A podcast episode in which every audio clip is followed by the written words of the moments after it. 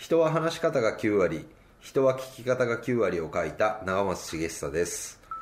今週は不安な時代に必要な聞き方の極意をお話しします。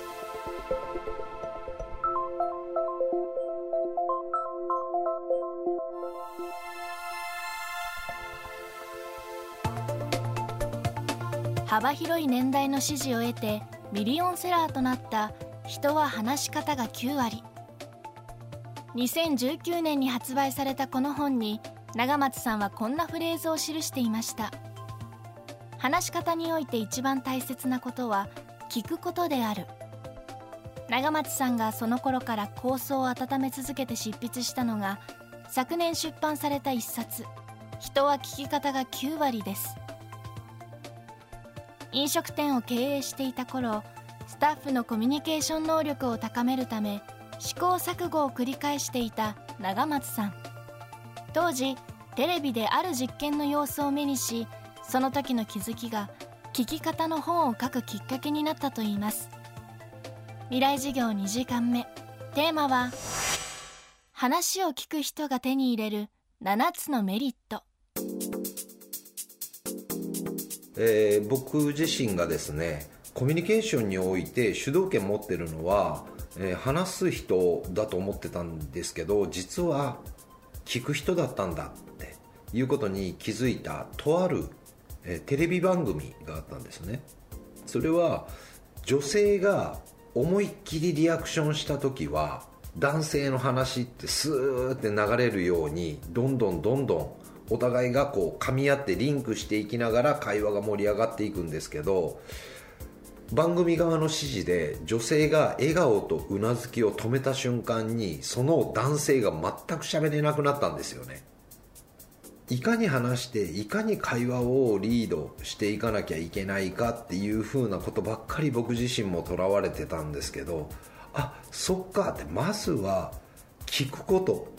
もうリアクションをしながらあそうなんだそれでどうなったのって逆に相手話す側がピッチャーだったとしたら聞く側はキャッチャー。でいかにいい音を鳴らしてナイスボールって言って取るかによって次の相手の話し方が変わってくる。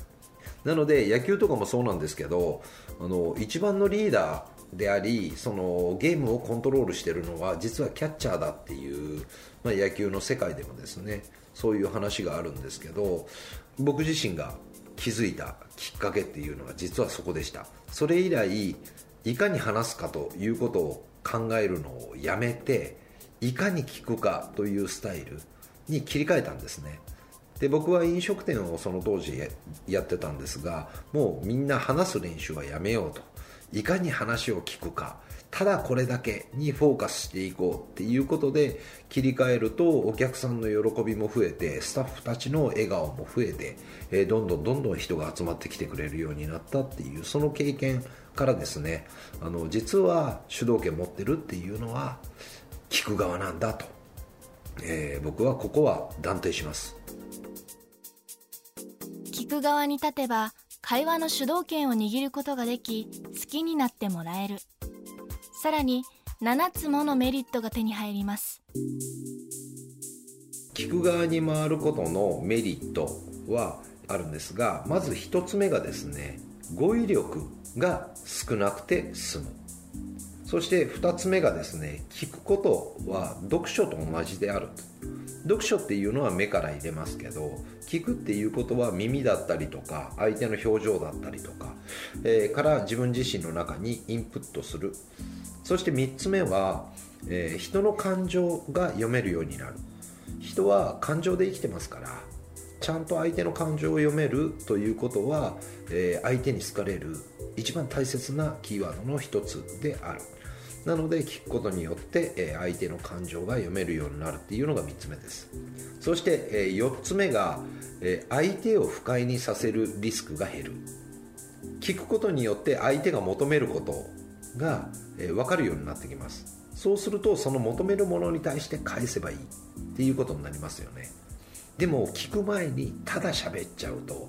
相手が求めてるものと全然逆方向のことを言ってしまったりとか、相手を不快にさせてしまうっていうケースも少なくないんですね。なので、えー、聞くっていうことはまずそのリスクが減るということだよっていうのが4つ目です。そして、えー、5つ目が人の話を聞くっていうことで自分自身の盲点が見えてくる。私はこう思うなっていうことを